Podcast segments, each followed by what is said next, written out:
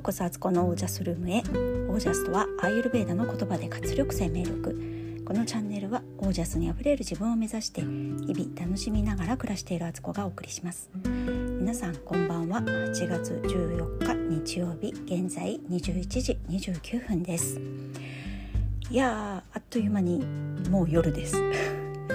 本当にねなんかこう今日朝何時ぐらいに起きたかな。なんだかんだね8時ぐらいだったかも。8時に起きると1日短いですね。午前中に起きてからうだうだしてて9時過ぎぐらいになり今日はね朝ごはん長女が作ってくれたんでそこの心配はなかったんですけど、えー、仕事がね毎週曜日ごとにちょっと外部の仕事をやっててそれをね今日朝やらやらなくてはいけなくてそれで1時間ぐらいやってたかな。そっから部屋を片付けつつ家事をやりつつ高校野球が気になってしょうがないと。あ今日はあの雑談モードでいきます。で今日見られた方いましたかね？本当にねどれの試合も本当強豪校たちばかりだなと思ったんですけど初戦はね1回目は聖光学院福島と横浜のあ神奈川の横浜高校。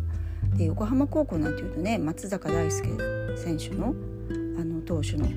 出身校だしもう野球のね強いチームだからね勝つんじゃないかと思ってたらいやいや福島の子たち強かったですね聖光学院3対2で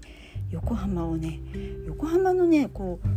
ういいところがあんま出なかったような気がしましたね。見ててもなんか終始ちょっと押されモードになってて本来の多分実力が発揮できなかったのが横浜チームだったような気がします。そして2回戦目が二松学舎大附属と東京のね、えーと、あと兵庫代表の、えー、社社高校ですね。でここが7対5で、えー、二松学舎が勝ったんですけど社の追い上げがすごくて、えー、そうあの途中何点差だったかな。あのー、もうね追いつけないだろうなと思ってたんですけど最終回とその前かな。でえっ、ー、とあ789回で221点っていう風に入れてて5点返したんですよね。すごいなと思って。こういうのがね高校野球の面白さだし逆に二小学者のえー、4番バッターっていうのが1年生だっていうのでねえー、みたいな1年生から4番打つ子って相当であのちょっとね顔も可愛いんですよねなんか。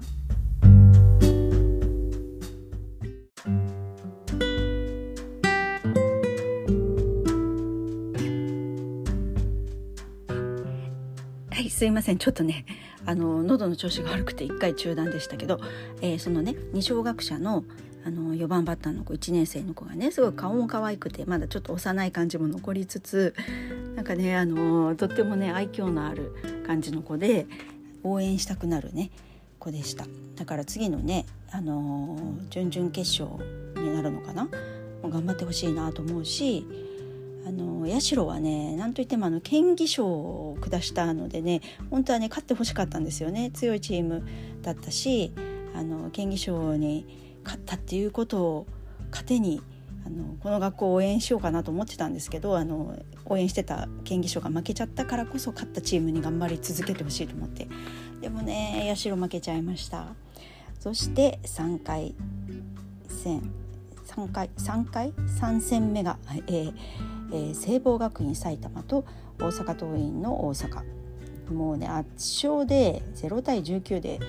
大阪桐蔭なんですけどもう途中で見ててねかわいそうになってきちゃって負けてるチームがねここまで差がつくと決して弱いチームじゃないのに大阪桐蔭がレベチすぎるっていうことで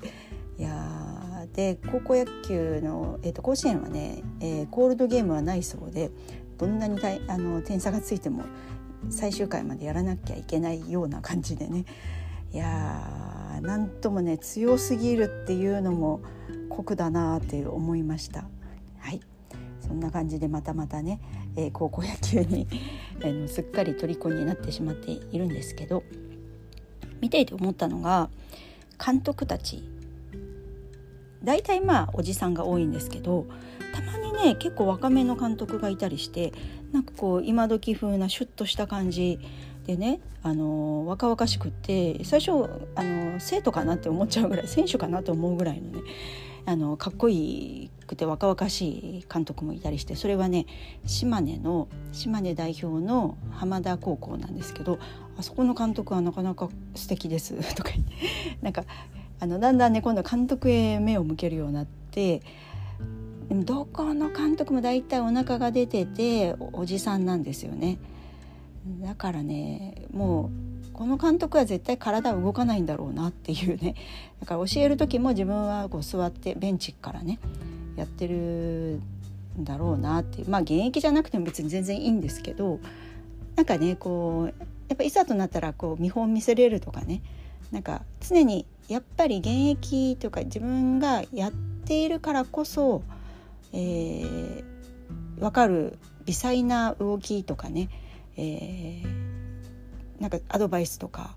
あるような気もするのでなんかこう動ける監督だとねなんか好感を持ってしまうというかなんかでもどうなんでしょうかね違うのかなでも高校野球とかまた別の話かもしれないんですけどそんな風に思いました。でえっと前はね昔私が子供だった頃って高校野球ってお兄さんたちがやってるスポーツっていう感じだったのがだんだんだんだん中学生ぐらいになると数学年上のねあの人がやってるってでそのうち同級生がやるようになって気が付いたら自分がね自分より年下の子たちがやってるスポーツになってその時はちょっとねショックだったっていうかもうなんかなんていうのかな。サザエさんのカツオ君が年下になった時に感じたあもう自分は子供ではないんだみたいな気持ちとかね そういうのと似てて高校野球の選手が年下になった時に感じたなんか一抹の寂しさみたいのがありつつもうそんなのはあの当たり前になって数十年来たんですけど最近は監督が年下みたいなね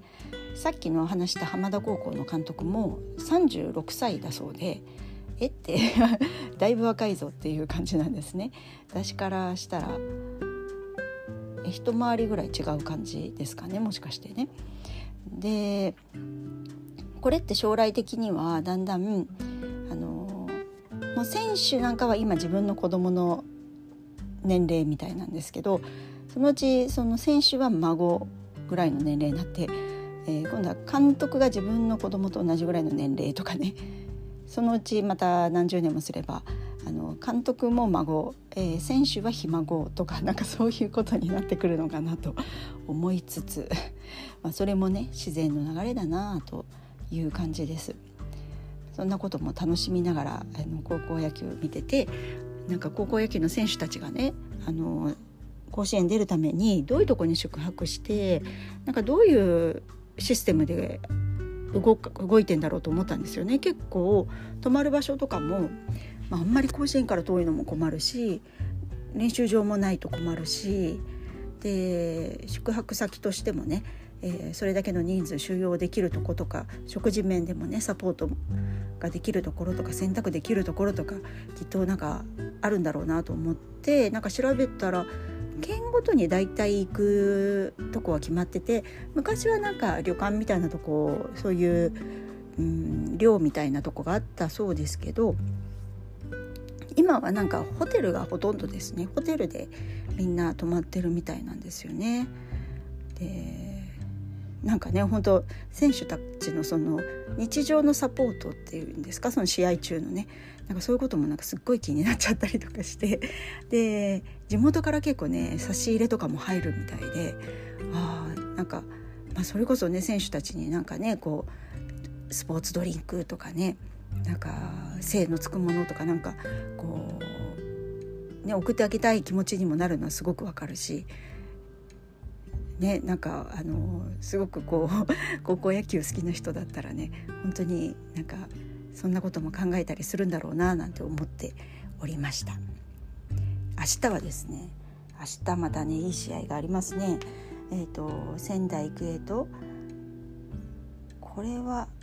何て読むのかな。明るいに秀でるで日立茨城。明秀日立なのかな。かな？関東勢だけどちょっと名前がよくあの正式な言い方が分かりませんが そこと高松商業と九州国際大附属明豊と愛工大名電近江と海星ですね。私はですねまずまあ、関東勢ってことでさっきの茨城のねちょっと読めない 読めなかったんですけど明秀日立かな？をまず1回戦では応援しようと思ってて、えーと、2試合目では高松商業かな？結構ここ打線もいいみたいだからここ勝ち上がって大阪桐蔭をちょっとギャフンと言わせてほしいっていう気もするしあと3回目の試合が明豊と愛工大名電だったら、まあ、愛工大愛工大名電ですね。あの東海地方出身なんでねここは頑張ってほしいところ。そして近江と海星は、えーと、近江をちょっとね私は応援しておりますね。えー、近江ブルーのユニフォームが素敵だなと思ってっていう そういう単純な理由でなんですけど明日4試合もあるからねなんか忙しそうだななんて 思ったりしています。横目でね仕事しながら横目で見ようかなと思っております。そして、えー、次の話題、えー、YouTube プレミアムに入りましたという話で YouTube ってね今すごい広告が増えてるんですよね。多分この半年ぐらいで広告の量って多分なんかいろいろ規制が変わったのかルール変わったのかあの前はこんなに広告入ってこなかったのにっていうぐらい入ってきてて見ててねなんかこうもう本当にちょっとイライラするというか、まあ、5秒スキップっていうとねあのありがたいような気もするけど5秒ね経つところを待つ間に結構見ちゃうんですよね。そのボタンを押す準備をしながらなんかそれ見ちゃってたりとかしてね。とか、あの逆になんか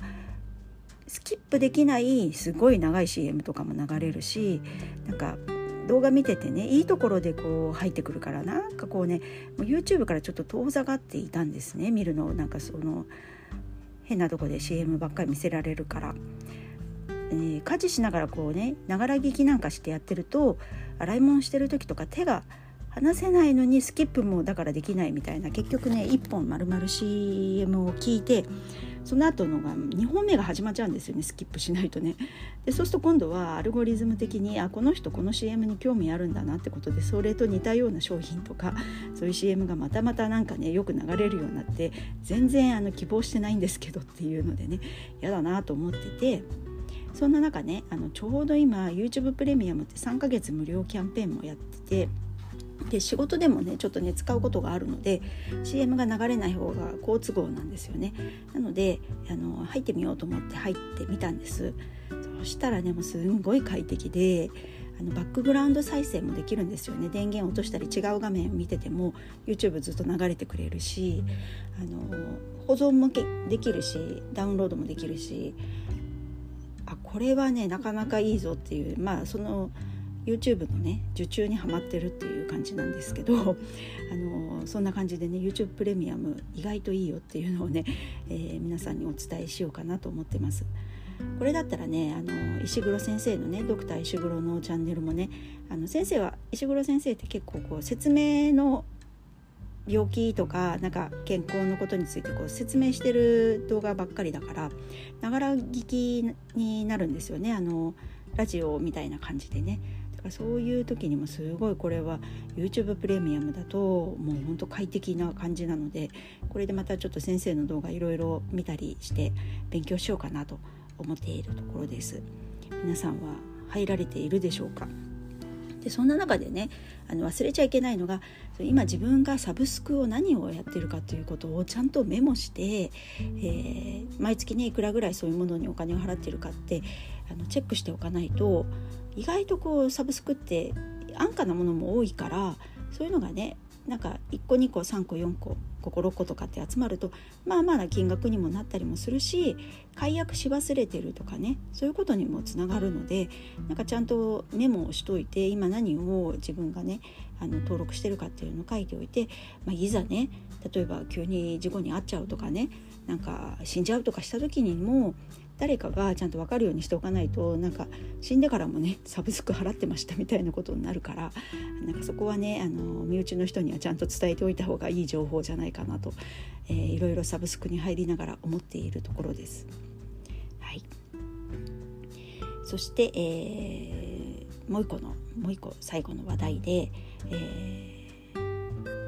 今ねあのハンドレッドデイズのプログラムやってるんですけどそんな中でね、えーと、スピリチュアルについても結構いろんな話をみんなとみんなにしてるんですね。でそのなそれで、えーと、この間ねちょっと私の方で作った動画があって自分で猫、作りながら思ったりすることもあったしなんか私の中でのすごく整理になったんですねスピリチュアルに対して。でこれがですねまたあの私たちが普通に普段思ってることとやっぱりね価値観違うところがあるんですよ。だからうんこの地球の物質界から見ると信じられないえそうなの？っていう驚きみたいなこともあったりするんですよね。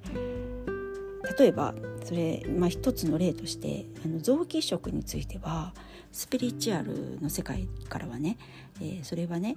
あのやってはいけないことだと言われていたりもするんですよ。あのその理由としてはあのその心臓とかその臓器たちっていうのはねその人のために作られたものであって他の人のために働くために作られ生まれてきたわけではないっていうその細胞としての意思があったりとかするので、えー、違うところにね違う人に移植されてもやっぱりそこでひどい副作用とかねあの拒絶反応が出てしまうというのは当たり前でそれ細胞が嫌がってるっていうこともあるそうなんですよね。でその拒絶反応を防ぐためにものすごい薬を飲まなきゃいけないみたいでで結構精神的にも精神分裂病になる方も多いそうなんですよ。やっぱ自分の体内にね違うものが入っているってでその臓器たちも自分もここにはいたくないのにっていう風になるとかね。そういうこともあるし、まあ、臓器移植って何億ってお金かかったりするんですけど、えー、臓器を提供する側は一銭もお金とは関係ないところにいるんですよね。お金をもらえるわけでもないしお金を払うわけでもないんですけど、まあ、ボランティア的な感じで臓器を提供し、えー、もらう人は何億って払っててじゃあそのお金はどこに行ってるんでしょうかっていうねちょっとそういう問題もあったりとか。それから、え、何よりも、えー、脳死は人の死ではないっていうことがねあのスピリチュアル界では言われていて、えー、死んだっていうふうに物理的に死んだように見えるというか人としてのね、えー、生き方がもうできてないあの人工呼吸とかねつけないと生きられない人であっても意識っていうのは永遠に続くので死なないんですよね。あの物理的に見えてる形のように心もそうなってるかっていうとそうじゃなくてあのちゃんと意識はある中で、えー、脳死だと判定されじゃあもうああのここでね、えー、臓器移植のためにねあの臓器をもう取り出してそれでまああの命をね終了という形にするってなった時に意識は生きてるからそのまま永遠に続いてるから自分がねこう切り刻まれるのを見るのものすごい恐怖で、まあ、夢とかでそういうたまにそういうのって見たりしませんか？なんか自分があの別に切り刻まれるってことじゃなくて夢の中で怪我をしたりとか事故に遭ったりとかするっていうだけでも結構リアルに恐怖を感じるじゃないですかで起きたらなんかハーハー言っちゃってね寝汗すごかったとかなんかすっごい怖い夢見たみたいなあの後味悪い感じで目が覚めるみたいなねそういうことってあると思うんですけどそれと同じような感じでね自分を見るそうなんですよ。でも錯乱状態になっちゃって、まあのあの世のこととかをね心理を勉強してたりとか知識があればまだいいんですけどもう自分はねあの、まあ、死んで、えー、意識は残っててあの体っていうのはもうあの抜け殻であってもただの物体になったんだって思えればまだ割り切れるんですけどそういう知識もなかったりすると俺は生きてるのになんで勝手に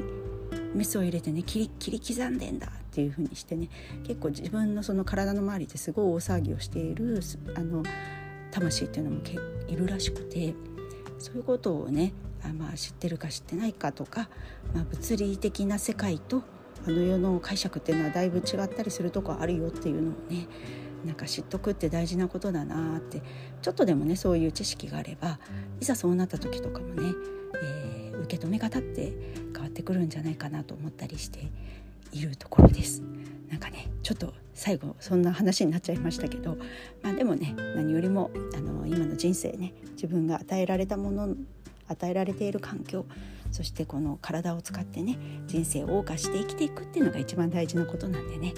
なんかあのそんな風にねあの毎日楽しく、えー、意味あるものとして生きていきたいなと思っております そんな感じの雑談会でしたはいということで今日はこの辺で皆さんの暮らしは自ら光り輝いてオージャスにあふれたものです。オージャス。価値観というのは、えー、今自分が信じているものとは違うものがあると柔軟に考えられる自分でありたい。